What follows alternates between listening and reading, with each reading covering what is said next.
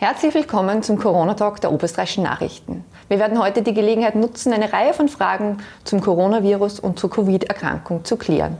Wir, das sind Barbara Rohrhofer, Leben- und Gesundheitsressortleiterin und ich. Mein Name ist Barbara Eidenberger, ich bin Politikredakteurin.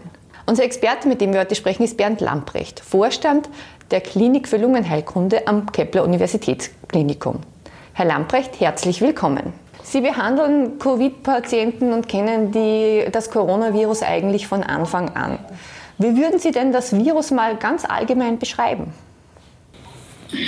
Es ist eine eigentlich heimtückische Erkrankung, weil zwischen der Infektion und den ersten Symptomen meist einige Tage vergehen und dann vor allem zwischen den ersten Symptomen, die auch leicht ausfallen können, auch wieder manchmal eine ganze Woche vergeht, bevor es schwerere Symptome gibt.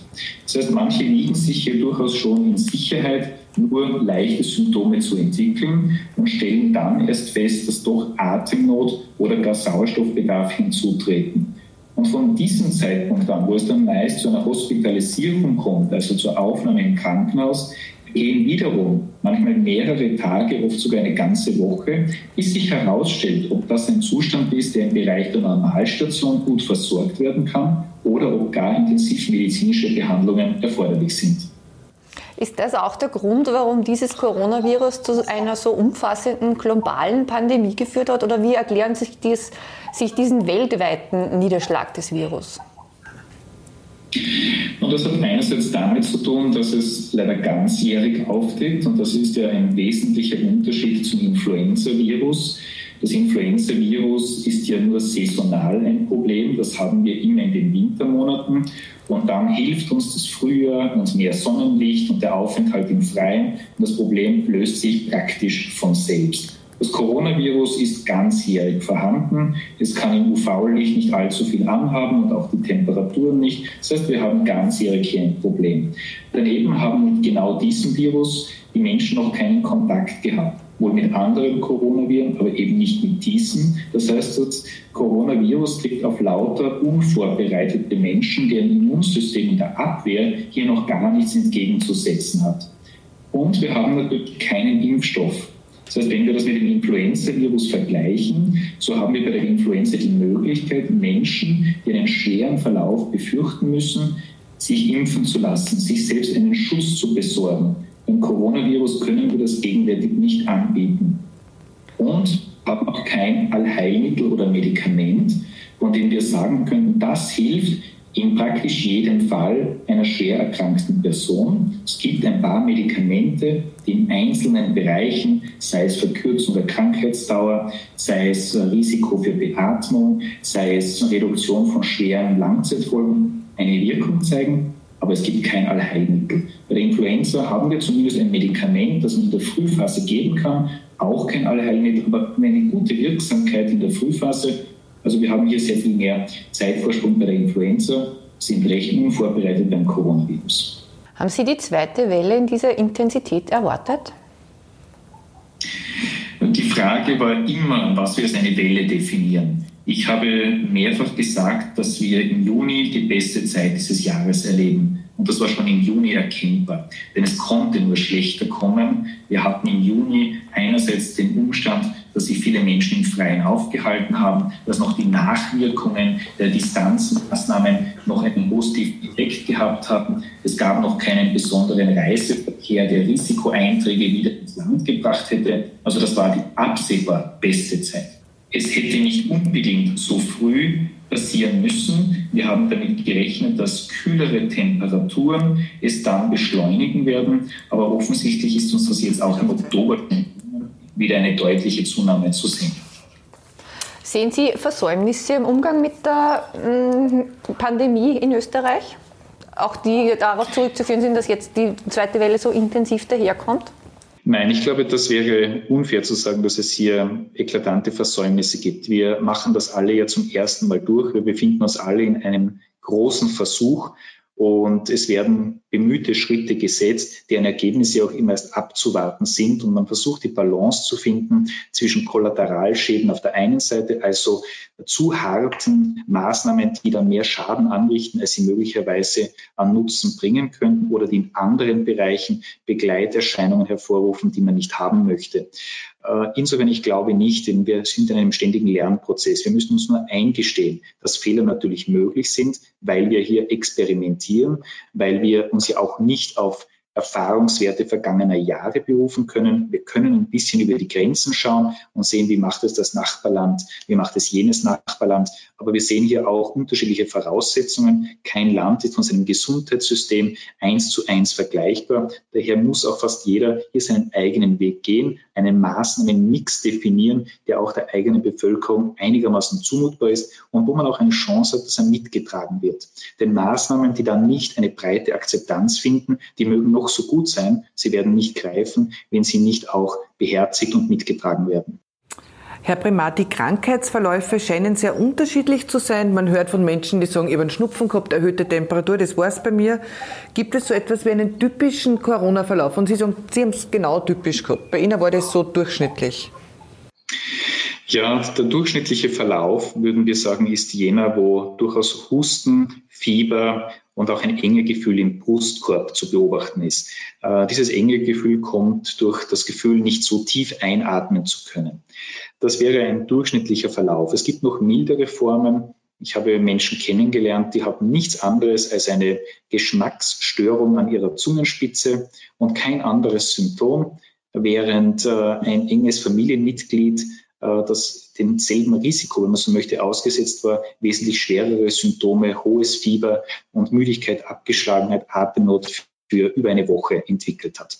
Das heißt, die Unterschiede sind groß. Wir möchten uns gerne im Gesundheitssystem darauf vorbereiten, jenen, und das sind Gott sei Dank nur wenige, die schwere Symptome entwickeln, dann zur Hilfe kommen zu können, und zwar mit dem Bestmöglichen, was die Medizin da zu bieten hat. Das ist bis hin zur stationären Versorgung, bis hin zu Medikamenten, bis hin zu unter Umständen intensivmedizinischen Unterstützung. Wir wissen aus den letzten Monaten, dass erfreulicherweise nur ein recht kleiner Prozentsatz diese Form der Unterstützung braucht. Im Frühjahr waren das ungefähr 10 Prozent der positiv Getesteten. Jetzt in den letzten Wochen waren es nur ungefähr 5 Prozent der positiv Getesteten. Das sind natürlich erklärbare Unterschiede, weil mehr Tests gemacht werden, weil gleichzeitig jüngere Menschen betroffen waren, die kein so hohes Risiko haben, schwer zu erkranken. Wir sehen aber, wie schnell sich das Blatt wenden kann. Äh, seit dem letzten Wochenende, nachdem jetzt auch äh, Cluster in mehreren Seniorenheimen aufgetreten sind und wieder ältere Menschen betroffen sind, ist die Hospitalisierungsquote, also der Prozentsatz jener der positiv Getesteten, die sich im Krankenhaus befinden, wieder bei neun Prozent und nähert sich also wieder Werten an, wie wir sie aus dem Frühjahr kennen. Diesen Prozentsatz, fünf bis zehn Prozent, möchten wir jedenfalls zu jedem Zeitpunkt eine gute medizinische Versorgung ermöglichen können. Wir möchten aber im Idealfall nicht nur Coronavirus-Versorgung betreiben, sondern wir möchten natürlich auch die anderen wichtigen Gesundheitsbedürfnisse der Oberösterreicherinnen und Oberösterreicher decken. Das heißt, die Spitäler sollen, solange es irgend geht, in einem Hybridmodus sich befinden, wo geplante Eingriffe Vorsorgeuntersuchungen, Behandlungen für wichtige, schwere Erkrankungen genauso möglich sind, und zwar sicher möglich sind, wie daneben eine gute Versorgung für schwer erkrankte Coronavirus-Patienten. Viele Menschen fragen sich, Herr Bremer, wie lange dauert es denn durchschnittlich von der Infektion? Also ich treffe einen Menschen bis zum Ausbruch der Krankheit. Die Durchschnittswerte sind hier drei bis sieben Tage. Ähm, das äh, ist doch etwas länger als bei der Influenza. Bei der Influenza sind das im Regelfall ein bis drei Tage. Hier sind es meist etwas äh, mehr Tage. Aber wenn diese Zeit einmal überwunden ist und es in dieser Zeit nicht zu einer Infektion oder Erkrankung gekommen ist, dann kann man sich auch hier als geschützt betrachten. Immer mehr Stimmen befürworten eine Verkürzung der Quarantäne auf fünf Tage. Ist es aus medizinischer Sicht jetzt sinnvoll, wenn Sie sagen, das sind drei bis sieben Tage möglich? Ähm, die Frage ist immer Quarantäne für wen? Ähm, da sollte man differenzieren. Ich denke, wir müssen, es gibt Menschen, die sind positiv getestet, weil sie Symptome haben und sind womöglich auch erkrankt. unterschiedlicher Schwere, aber erkrankt. Dann gibt es Personen, die wurden praktisch zufällig getestet, haben ein positives Testergebnis und haben keine Symptome. Und dann gibt es Menschen, die wurden als Kontaktperson einer positiv getesteten oder erkrankten Person identifiziert und werden auch sozusagen mit einer Quarantäne einmal abgesondert. Diese Unterschiede, die, glaube ich, gilt es zweifellos zu diskutieren. Und ich kann mir gut vorstellen, dass es in der einen oder anderen Konstellation auch mit einer kürzeren Quarantänezeit gut funktionieren kann, zumal wir wissen, dass die höchste Ansteckungsfähigkeit ungefähr zwei Tage vor Symptombeginn und drei bis fünf Tage nach Beginn der Symptome gegeben ist. Daher kann man wahrscheinlich über eine Verkürzung durchaus nachdenken.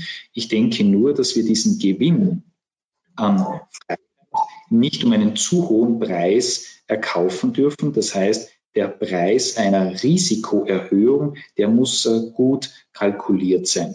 Das heißt, wir könnten ja darüber nachdenken, eine eventuell verkürzte Quarantäne am Ende nicht nur durch Zeitablauf zu bestimmen, sondern eventuell doch auch einen Test an das Ende dieser Quarantäne zu setzen.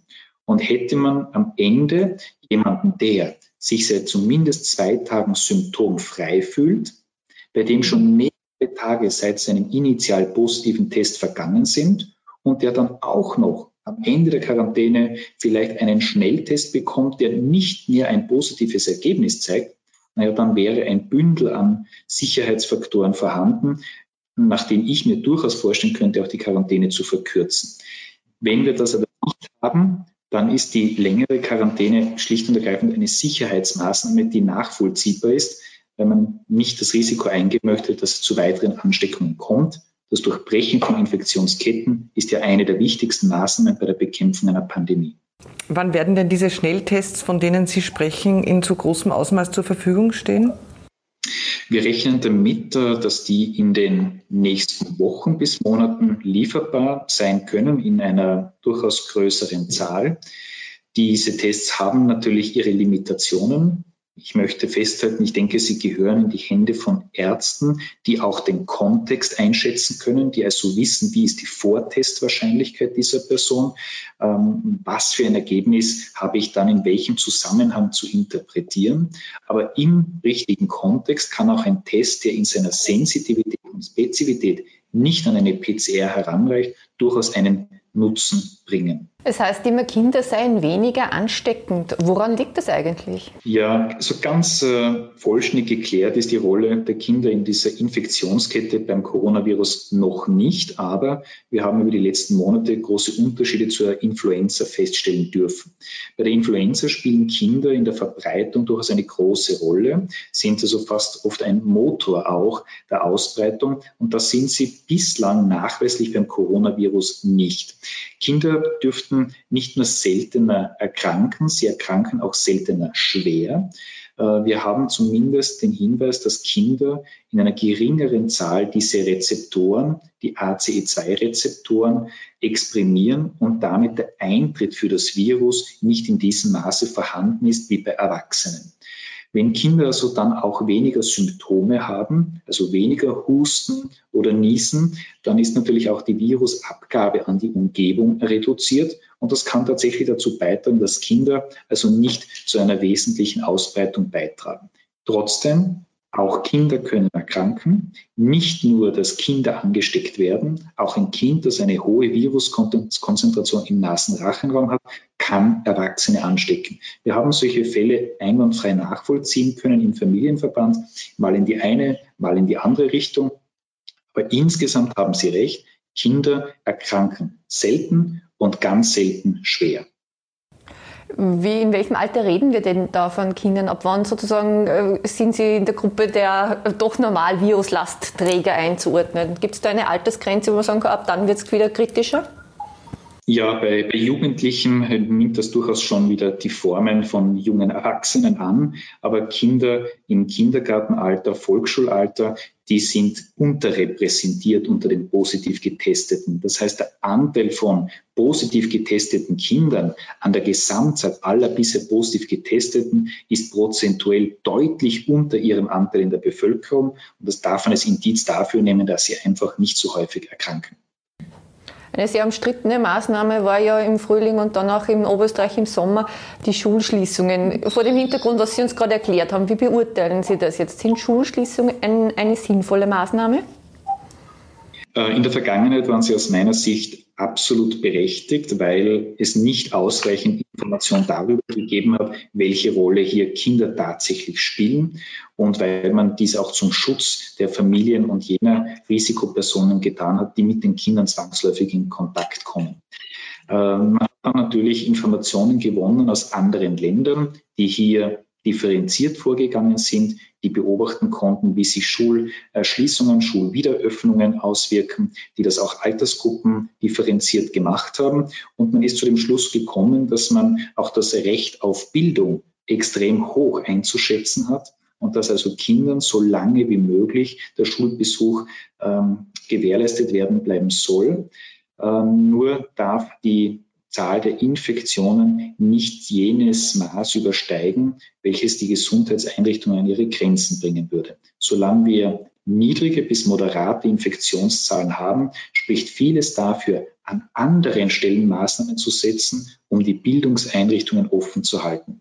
Wir alle haben beobachtet, dass das Distance Learning oder Homeschooling für manche Kinder problemlos möglich gewesen ist dass aber auch manche Kinder hier krass benachteiligt gewesen sind. Und um diese ähm, Unterschiede auszugleichen und auch um das soziale Lernen der Kleineren zu gewährleisten, sind die Schulen natürlich ganz, ganz besonders wichtig.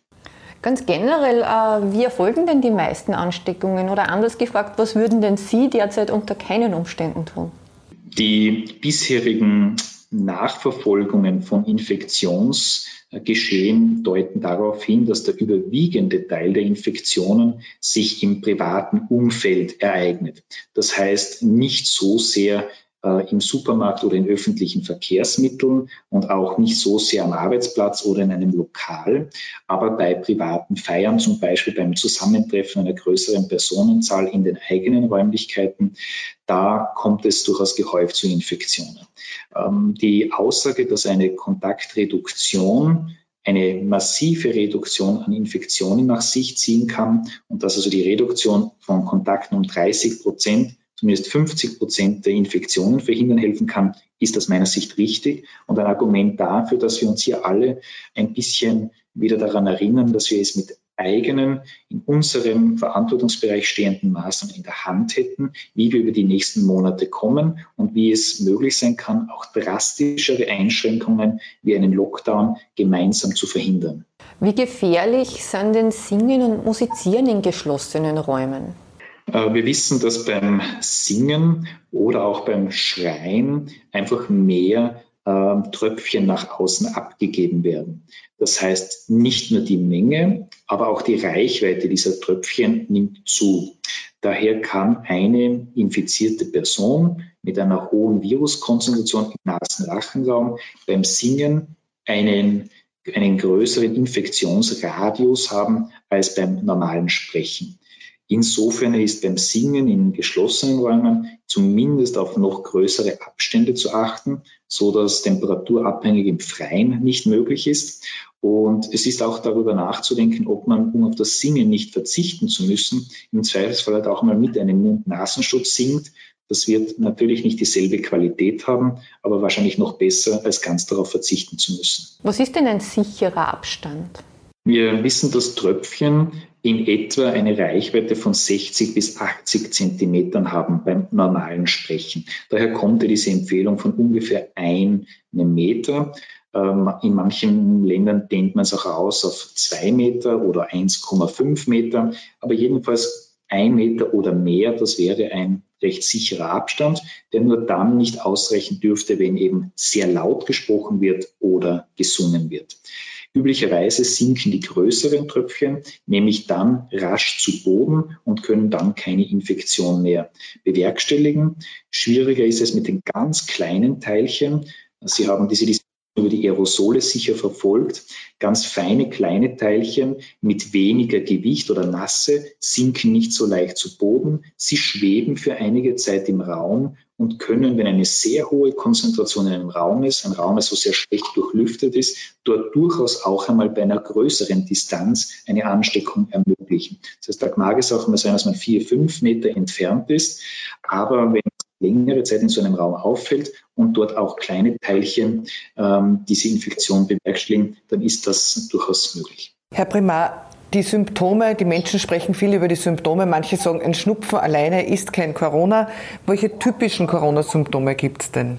Sehr typisch oder fast äh, eindringlich typisch ist dieser Verlust an Geruchs- oder Geschmackssinn, denn das ist etwas, das bei vielen anderen Virus- oder Erkältungskrankheiten ja nicht so auftritt hundertprozentig beweisen ist aber natürlich auch das nicht, weil wenn Sie einen starken Schnupfen haben, dann werden Sie irgendwann auch nicht mehr so gut riechen und dann ist es deswegen noch keine Coronavirus-Infektion. Aber an sich, Geschmacksstörung, Geruchsstörung ist ganz eindringlich. Und dann ist es ein trockener Husten und auch das Gefühl, eben nicht tief durchatmen zu können.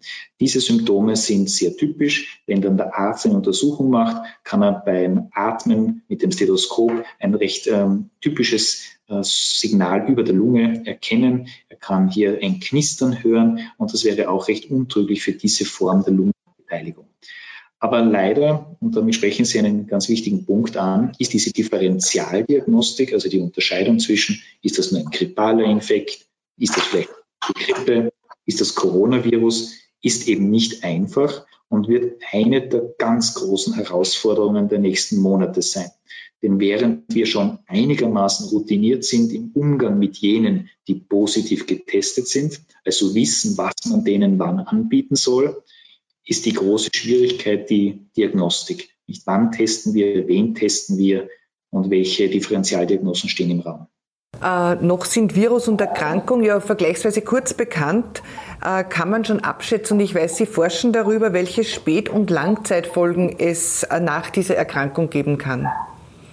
Man hört immer wieder von Menschen, die erholen sich nicht. Eine, eine ganz wichtige Frage, weil man nämlich nach vielen schweren Viruserkrankungen auch bei Coronaviren immer wieder Langzeitfolgen beschrieben hat. Wir haben Erfahrungen aus dem Jahr 2003, 2004. Damals wurde SARS-1 beobachtet oder dann auch Jahre später MERS, ähm, auch eine Coronavirus-Erkrankung und natürlich auch viel Erfahrung mit der Influenza.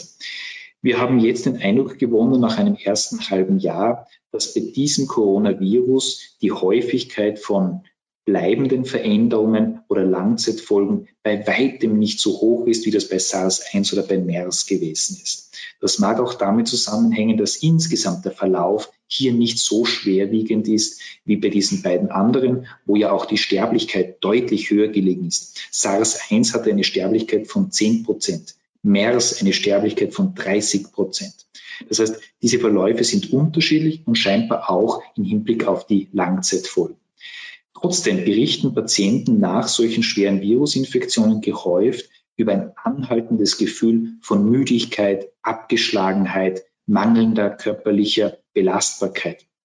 Daneben Schlafstörungen, Konzentrationsstörungen, das Gefühl, nicht tief durchatmen zu können, und wenn so etwas tatsächlich über längere Zeit besteht, wenn mehrere Symptome bestehen und diese Symptome alle auf die gemeinsame Ursache einer Coronavirus-Infektion zurückgeführt werden können, ja, dann dürfte man das ein Post-Covid-Syndrom nennen.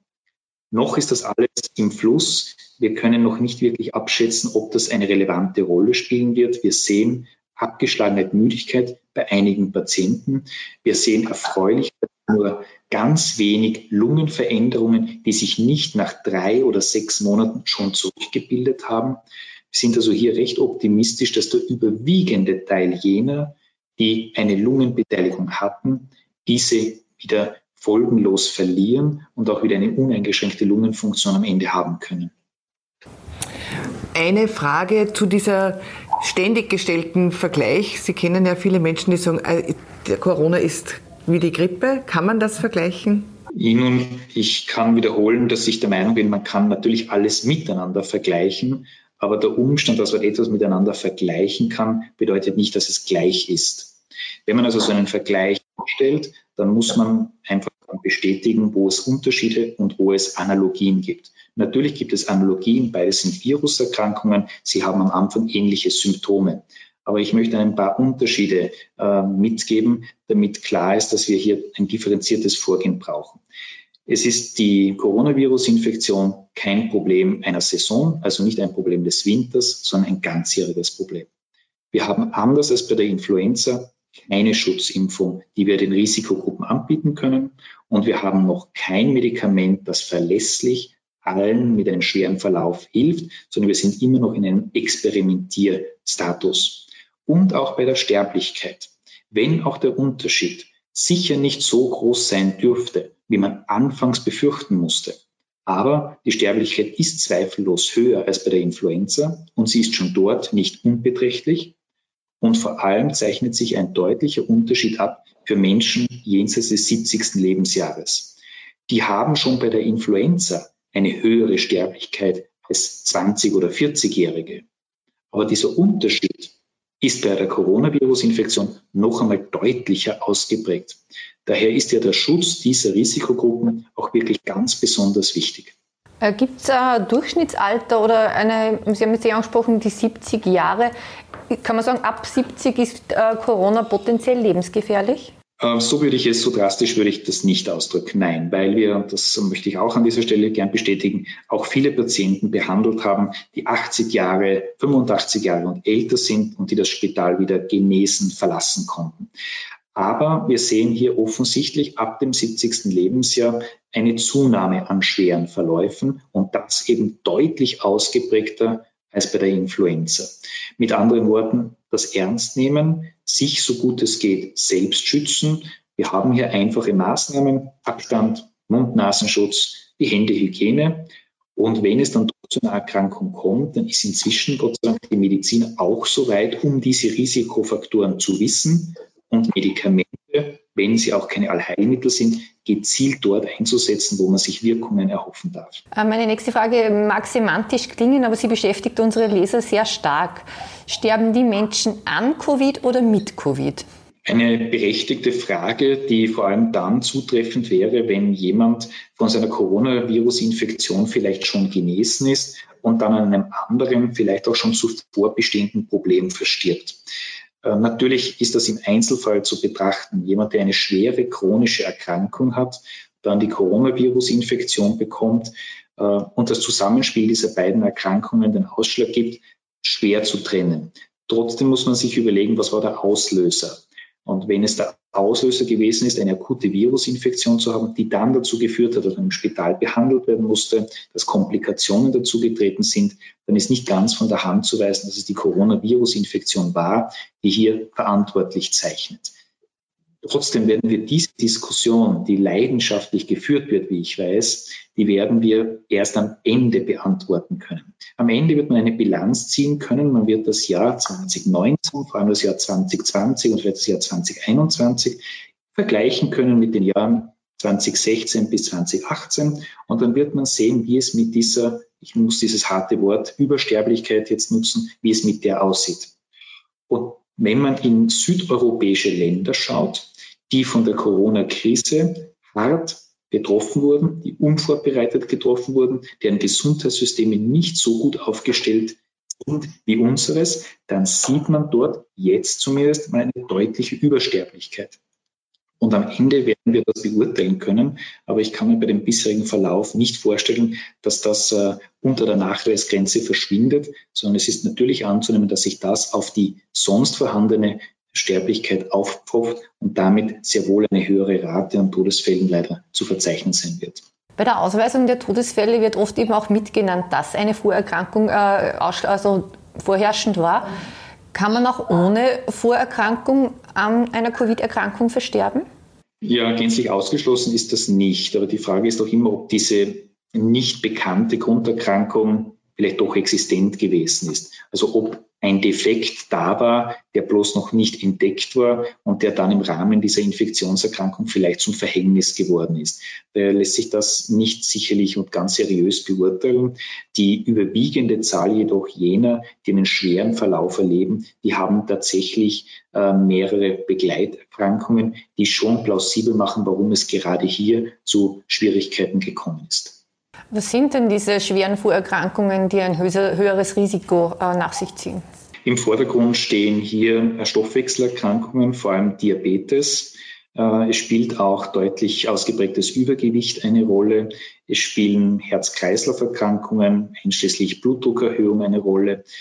Ähm, Erfreulicherweise sind chronische Atemwegserkrankungen hier nicht der Hauptrisikofaktor, wenngleich auch hier für einzelne Krankheitsbilder ein etwas erhöhtes Risiko für einen schweren Verlauf gezeigt werden konnte oder musste, aber wenigstens nicht für eine erhöhte Anfälligkeit gegenüber der Infektion. In Summe also, gerade wenn man an chronischen Organfunktionseinschränkungen leidet, von der Nierenfunktionsstörung bis zur schweren Herz-Kreislauf-Erkrankung, zur Zuckerkrankheit, dann ist es bestimmt sinnvoll, wenn man diese Maßnahmen, die ja eigentlich für jeden empfohlen sind, einfach besonders konsequent umsetzt. Man kann sich persönlich damit gut schützen. Abstand, Mund-Nasenschutz, Händehygiene, ein wesentlicher Beitrag. Äh, Sie haben schon öfters gesagt, das Allheilmittel gibt es leider noch nicht gegen Covid-19, äh, aber Sie wenden einige Therapien an, die in vielen Fällen ja wirksam sind. Können wir da kurz einen Überblick machen von Remdesivir bis Cortison? Ja, sehr gut. Sie haben den Bogen schon perfekt gespannt, Frau Rohrhofer. Tatsächlich sind also antivirale Substanzen wie Remdesivir am Anfang und es sind eher das Immunsystem modulierende Substanzen wie Cortison in der zweiten Phase der Erkrankung. Äh, die Weltgesundheitsorganisation WHO hat ja eine, eine ausgesprochen große Studie initiiert. Das nennt sich Solidarity Trial, äh, wo die ersten Ergebnisse in absehbarer Zeit publiziert werden. Sie sind äh, schon publik gemacht und die haben gezeigt, dass die zu diesem Zeitpunkt verfügbaren antiviralen Substanzen in Hinblick auf die Sterblichkeit leider keinen Vorteil bringen. Das Hydroxychloroquin ist überhaupt schon wieder verschwunden. Sie erinnern sich, das war das Medikament bei der Malaria, von dem man sich viel erwartete. Das HIV-Medikament Ritonavir, Lopinavir ist auch nicht mehr eingesetzt aber noch äh, eingesetzt ist mit äh, und Hoffnungen verbunden Remdesivir, ein ursprünglich gegen Ebola entwickelter Wirkstoff, der eben antiviral wirkt, die Virusvermehrung verhindert und damit in der eher frühen Phase der Erkrankung einen äh, Vorteil bringen kann, wenn es rechtzeitig eingesetzt wird für zumindest kritisch kranke Patienten, also jene, die eine Spitalsbehandlung brauchen und dort auch sauerstoffpflichtig sind. Dieses Medikament konnte in einer großen Studie zeigen, dass es die Aufenthaltsdauer im Krankenhaus verkürzen kann äh, um vier bis fünf Tage. Es gibt allerdings auch andere Studienergebnisse, wo diese Unterschiede nicht so deutlich zum Vorschein kommen. Mit anderen Worten, es ist eine Hilfe, aber es ist noch kein durchschlagender Erfolg. Auf der anderen Seite haben wir in der späteren Phase der Erkrankung wenn es zu entzündlichen Veränderungen in der Lunge kommt und wenn auch diese Entzündung sich zu verselbstständigen beginnt, die Möglichkeit, hier mit Cortison zu helfen. Ein Präparat, das wir in der Anfangszeit äh, mit größter Vorsicht eingesetzt haben, weil man von SARS-1 und von MERS keine besonders guten Erfahrungswerte hatte. Hier zeigt sich aber, dass wenn man es in der zweiten Erkrankungsphase einsetzt, dass es hier einen Vorteil haben kann und zwar durchaus auch äh, schwere Verläufe und Sterblichkeit beeinflussen kann. Besonders ausgeprägt scheint dieser Vorteil eben bei älteren Menschen, Menschen über 65 zu sein. Das ist ein relativ billiges, ein breit verfügbares Präparat, das also heute sicherlich zum Standardrepertoire der momentanen Therapie zählt. Daneben knüpfen wir natürlich Hoffnungen an andere Präparate. Mehrere hundert andere Substanzen werden gegenwärtig auf der ganzen Welt in Studien untersucht. Und wenn auch nicht alle diese Studien äh, zweifellos positive Ergebnisse bringen werden, aber so ist es doch realistisch, dass einzelne dieser vielen Studien Medikamente, Wirkstoffe identifizieren können, die dann für bestimmte Patientengruppen eine Hilfe darstellen. Ein Präparat, wo wir selber beteiligt sind und wo wir Hoffnungen dran knüpfen, ist ein Präparat, an dessen Entwicklung ja auch ein Oberösterreicher, Herr Professor Penninger, beteiligt gewesen ist und wo wir natürlich auch ähm, froh wären, weil es sich um einen Wirkstoff handelt, der ebenfalls in der Frühphase zum Einsatz kommen könnte, der bereits den Eintritt des Virus in die Zellen blockieren könnte und damit auch Organe schützen könnte. Wir werden hoffentlich noch vor Jahresende hier erste Analysen sehen äh, und hoffen dann, dass es, wenn es positive Ergebnisse sind, auch zu einer raschen Verfügbarkeit zumindest im nächsten Jahr kommen kann. Äh, die Erkrankung ist zweifelsohne heute besser behandelbar als noch im Frühjahr, wie das ja ganz alles neu war. Äh, hat sich das auf die Verläufe, haben Sie die etwas verkürzt und auch die Todesfälle, kann man da schon drüber schauen, dass das weniger ist? Es gibt schon den Hinweis, dass sich die Sterblichkeit verbessert hat. Allerdings äh, müssen wir vorsichtig sein. Wir haben natürlich auch in den letzten Monaten durchschnittlich jüngere Menschen behandelt. Und es gilt jetzt abzuwarten, ob diese positiven Erfahrungen der letzten wenigen Monate sich auch dann bewahrheiten, wenn es auch wieder Menschen einer älteren Bevölkerungsgruppe betrifft. Zu hoffen ist aber, dass die Medikamente, die man heute gezielter einzusetzen versteht, hier einen Vorteil bringen. Äh, nicht verkürzt hat sich die Zeit im Spital im Wesentlichen für Intensivpatienten. Hier muss man von zwei bis drei Wochen auf Intensivstation ausgehen. Das ist eine sehr lange Zeit und die hat sich bislang also nicht signifikant verkürzen lassen. Wenn ich Corona jetzt hatte, bin ich dann immun gegen dieses Virus? Oder kann es mal passieren, dass ich keine Antikörper bilde? Ähm, auch hier scheint es eine große Rolle zu spielen, wie man das gehabt hat. Wir haben den Eindruck, dass so ganz äh, leichte Infektionen, wo kaum Symptome bestanden haben, nicht äh, besonders sicher sein dürften im Hinblick auf eine Immunität. Äh, wir haben bei solchen Personen auch zwar einen PCR-positiven Befund erhoben, aber später keine Antikörper. Und das könnte also bedeuten, dass bei einer sehr geringen Viruskonzentration und dann auch nur sehr geringen Symptomen möglicherweise keine längerfristige Immunität gegeben ist. Insofern ist das noch nicht abschließend geklärt, ebenso wenig wie es geklärt ist, wie lange denn jemand, der einen schwereren Verlauf gehabt hat und dann auch Antikörper gebildet hat, wie lange diese Antikörper auch tatsächlich nachweisbar und wirksam sind. Von jenen Patienten, die wir stationär behandelt haben, haben wir von sehr, sehr vielen auch Antikörperbestimmungen durchgeführt und gesehen, dass die durchwegs Antikörper gebildet haben. Wir wissen aber nicht, wie lange die erhalten bleiben. Eine vor kurzem äh, publizierte Studie aus Island zumindest zeigen können, dass 90 Prozent derer, die eine Infektion erleiden, dann Antikörper bilden, also der größte Teil, und dass diese Antikörper für zumindest vier Monate lang nachweisbar geblieben sind. Diese Studie wird noch fortgesetzt. Also wir werden erfahren, ob es nicht vielleicht auch sechs oder acht oder zehn Monate sind. Vielleicht sind es auch wenige Jahre. Das wissen wir im Moment noch nicht. Bei der Impfstoffentwicklung kann man momentan nur sagen, wir haben Aussicht auf mehrere Impfstoffe, die unterschiedlich sind, aber die das gemeinsame Ziel haben, Antikörper in einer ähnlichen Zahl zur Verfügung zu stellen, wie das bei einer durchgemachten Infektion der Fall ist. Und das sollte uns dann zumindest für einige Monate einen Schutz bieten. Ob das auch für längere Zeit hält, das lässt sich im Moment noch nicht seriös beurteilen. Stichwort Herdenimmunität, das hört man auch immer wieder. Äh, manche gehen ja davon aus, lassen wir jetzt das laufen und durchseuchen wir uns alle und dann sind wir für ewig geschützt. Ähm, was sagen Sie zu diesem Ansatz, der von Ihren Kollegen auch abgewehrt wird? Sage jetzt gleich vom Herrn Drosten, der hat sich heute auch dagegen ausgesprochen. Ja, also äh, ich fange mit dem zweiten Teil an. Dann sind wir für alle Zeit immun. Äh, das muss man leider ja momentan in Frage stellen, weil wir eben nicht wissen, wie lange man nach einer Infektion überhaupt immun ist. Ähm, und in diesem Lichte muss man dann natürlich den Preis überlegen, den man dafür bezahlt. Ähm, wir beobachten mit sehr viel Aufmerksamkeit den schwedischen Weg. Und ich denke, auch hier ist es bestimmt zu früh, um jetzt hier zu urteilen und zu sagen, der schwedische Weg war falsch und unserer richtig oder umgekehrt. Aber man darf auch hier Unterschiede aufzeigen. Schweden hat eine nicht ganz unähnliche Bevölkerung, circa 10 Millionen. Schweden hat schon mehr als 5900 Todesopfer, die sie auf das Coronavirus zurückführen. Bei uns sind es ungefähr 900.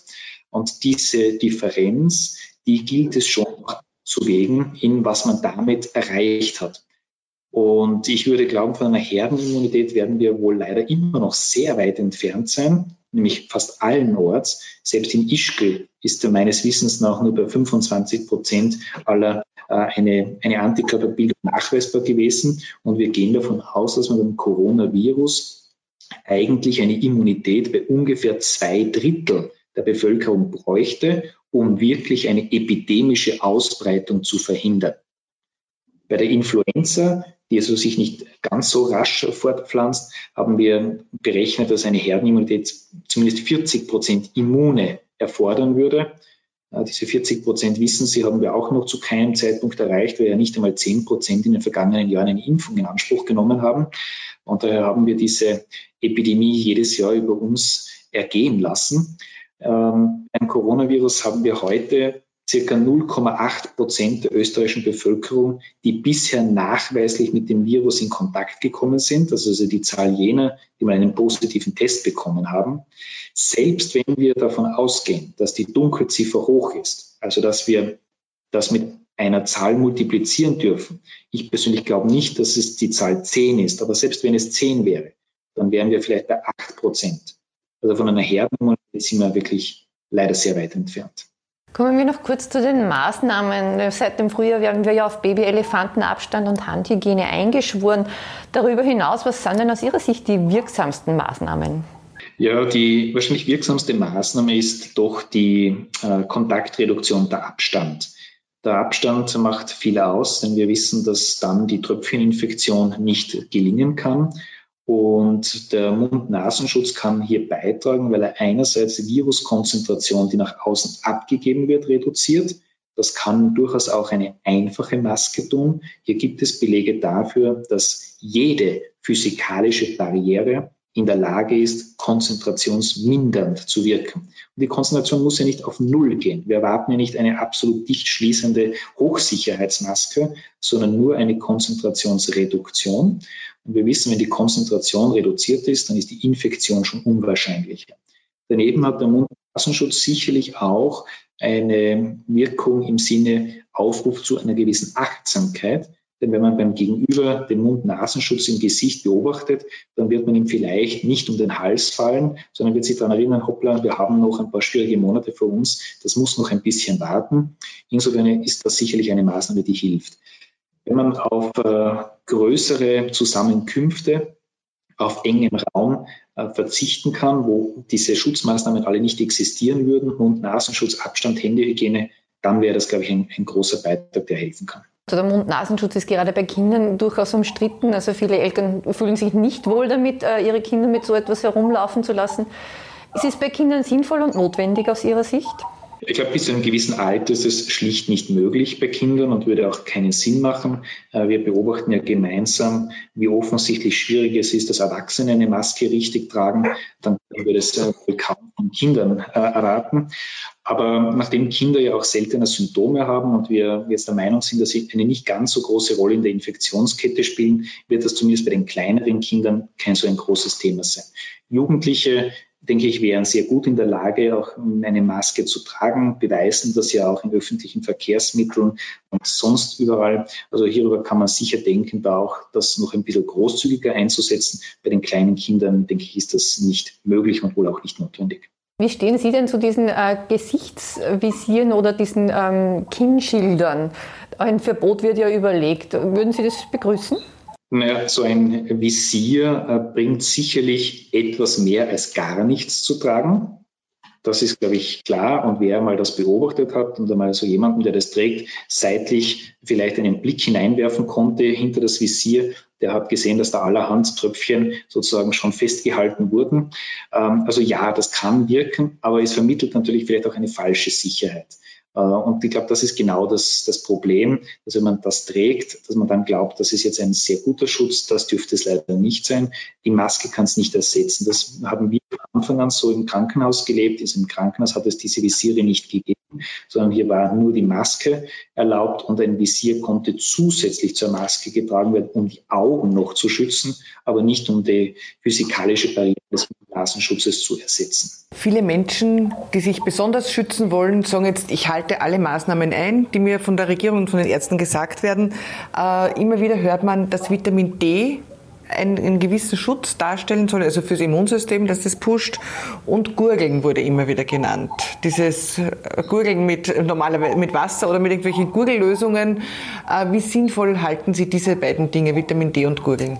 Also wenn ein Vitamin D-Mangel besteht, dann ist der Vitamin D-Zufuhr zweifellos sinnvoll, weil es ja äh, einen wesentlichen Effekt in unserem Körper hat und auch für das Immunsystem eine Rolle spielt. Allerdings ist Vitamin D-Mangel nicht automatisch bei jedem vorhanden und daher auch keine generelle Notwendigkeit, dass jeder jetzt Vitamin D oder Zink äh, oder Vitamin C äh, führt. Prinzipiell aber eine ausgewogene Ernährung, Bewegung an der frischen Luft, auch Sonnenlicht das wäre sinnvoll, denn auch da wird Vitamin D dann in ausreichender Menge äh, zur Verfügung gestellt und zwar ganz ohne künstliche Zufuhr. Wenn das aber nicht möglich ist, dann mag das zumindest bei einem Mangel sehr wohl Sinn machen. Die, die ergänzenden anderen Maßnahmen, die muss man, glaube ich, abwägen. Das Gurgeln hat keine nachgewiesene wissenschaftliche Evidenz. Richtig ist aber natürlich, dass wenn man zum richtigen Zeitpunkt gurgeln würde und eine lokale Desinfektion stattfindet, dass das durchaus einen Effekt haben kann, gar keine Frage. Es gibt auch Ärzte, die das für sich äh, in Anspruch nehmen und empfehlen. Allerdings gibt es hier keine Belege und man darf nicht vergessen, wie groß eigentlich diese Fläche im Nasenrachenraum ist und dass man also zweifellos nicht in der Lage sein wird, die vollständig äh, mit einer Gurgellösung zu bedecken, äh, also ein hundertprozentiger Schutz da nicht möglich ist. Aber ich würde mal sagen, schaden kann es bestimmt nicht. In der Vorwoche haben sich Menschen mit Blutgruppe 0 sehr gefreut. Da gab es eine Studie ihrer Kollegen aus Graz, die nachgewiesen hat, Menschen, die Blutgruppe 0 haben, sollen äh, wesentlich seltener, nämlich glaube ich um 50 Prozent sogar seltener, an Covid-19 erkranken als solche mit den anderen Blutgruppen. Ähm, kann man sich mit Blutgruppe 0 jetzt äh, sicher fühlen? Äh, also leider nein, einen, einen Freibrief gibt es, gibt es da leider nicht. Äh, seit Beginn der Pandemie gibt es eine Vielzahl von Publikationen, die mal für die eine, mal für die andere Blutgruppe irgendeinen Vorteil zu erkennen glauben, mal für die Wahrscheinlichkeit, sich anzustecken, mal für die Wahrscheinlichkeit, einen milden Verlauf zu haben, mal zeigen sie das Risiko für einen schwereren Verlauf an. Wir glauben schon, dass es prinzipiell eine Rolle spielen kann, weil natürlich über die Blutgruppenantigene ja auch andere äh, Dinge vermittelt werden und durchaus auch die ACE2-Expression, also diese Rezeptoren, die für den Eintritt wichtig sind, hier durchaus in Verbindung stehen können.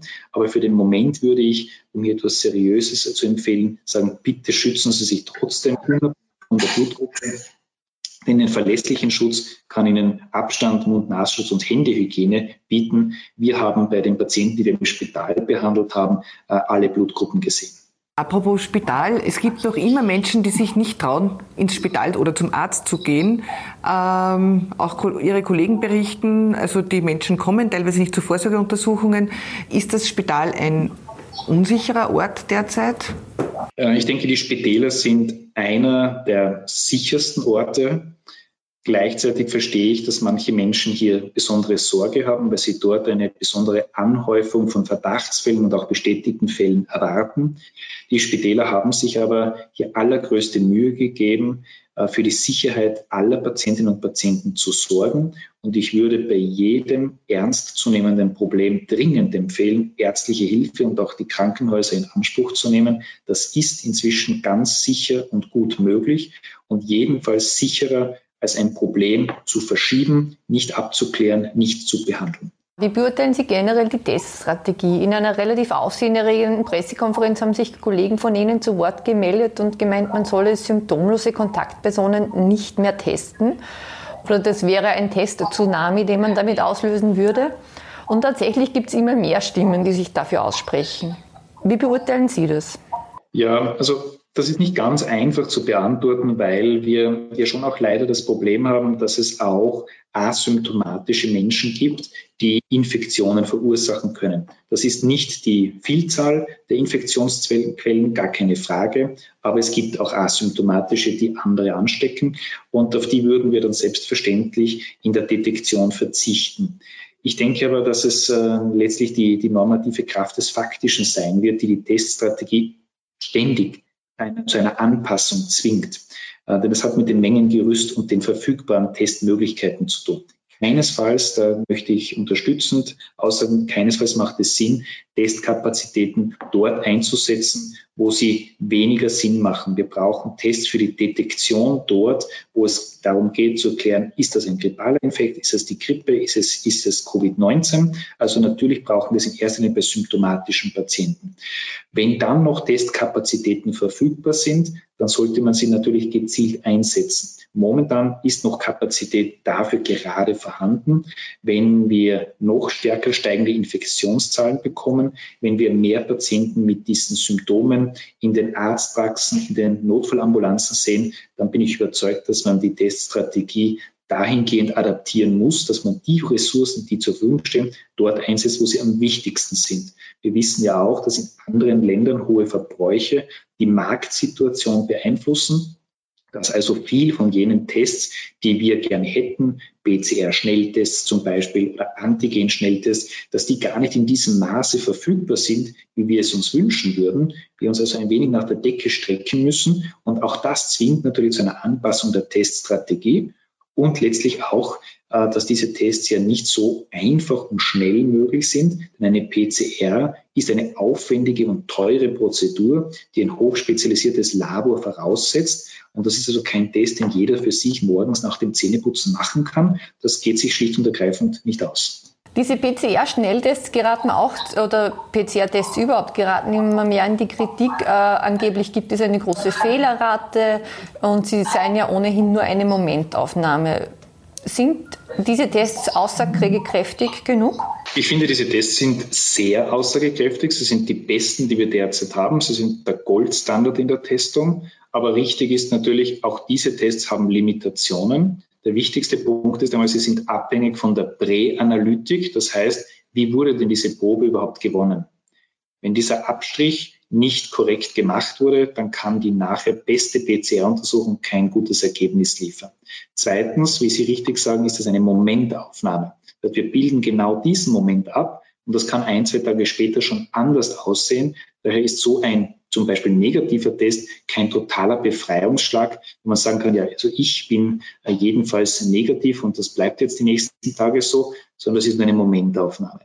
Und ja, wenn die PCR im falschen Setting eingesetzt wird. Und das ist, was manche Kollegen kritisieren, äh, dass sozusagen Menschen mit einer sehr niedrigen Vortestwahrscheinlichkeit untersucht werden, also innerhalb einer Gruppe gesucht wird, wo die Häufigkeit ganz minimal ist. Dann machen natürlich dort auch falsche Ergebnisse einen zu hohen Prozentsatz aus und können auch störend wirken.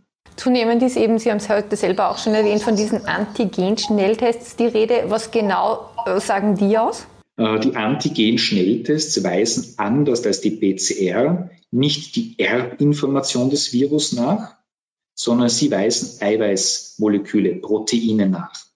Und wir wissen, dass diese Antigen-Schnelltests den Vorteil haben, sehr rasche Ergebnisse anzuzeigen, nach 15 Minuten etwa, und dass sie auch direkt vor Ort gemacht werden können. Man spricht also von sogenannten Point-of-Care-Tests.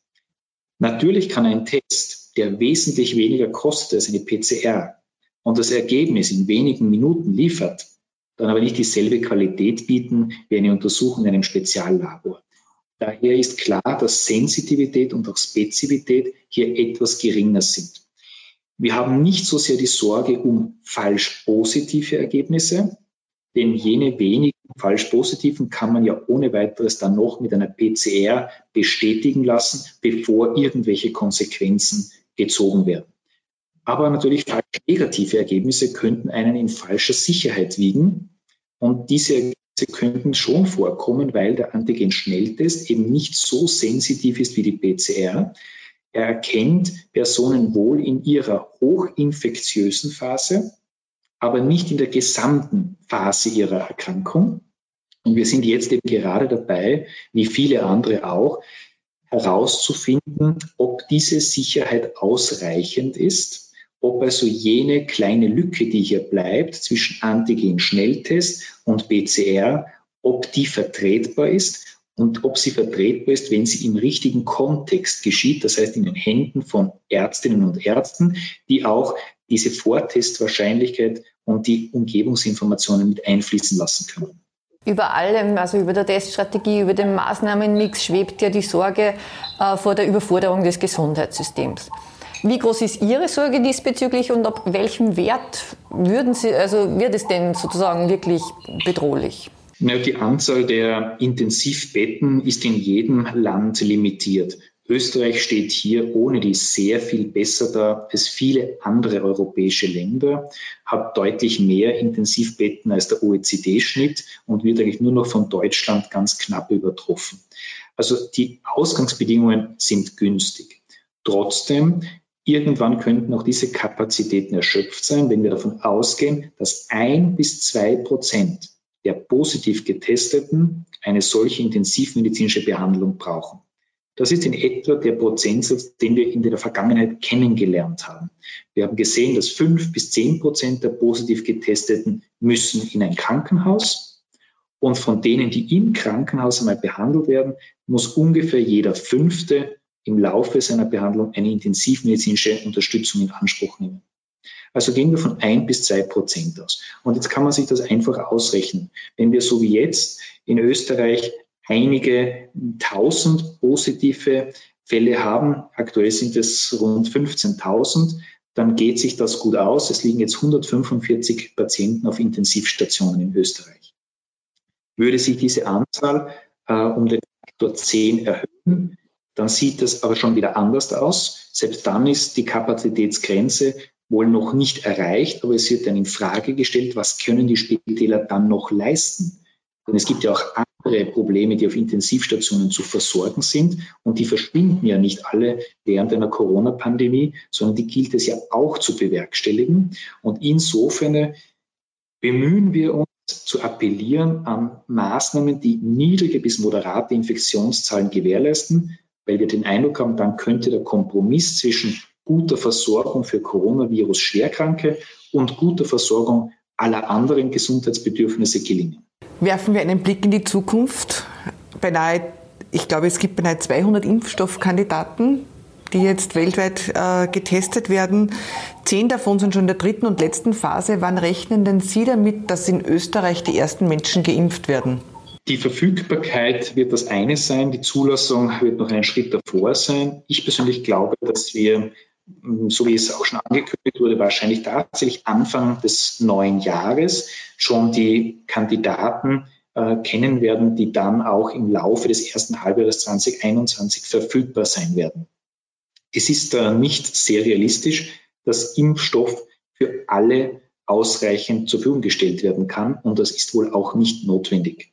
Denn wenn wir jetzt ja sehen, dass 90 bis 95 Prozent der Infizierten einen milden, in vielen Fällen sogar asymptomatischen Verlauf haben, dann ist der Druck, hier alle impfen zu müssen, ja keinesfalls gegeben. Wir wissen aber auch immer besser, was sind Risikogruppen. Dazu gehören eben ältere Menschen, vor allem auch ältere Menschen mit mehreren chronischen Erkrankungen. Und es sollten auch jene einen Impfschutz haben, die sich um solche Menschen kümmern. Also Altenpflegerinnen, Krankenschwestern, Ärzte.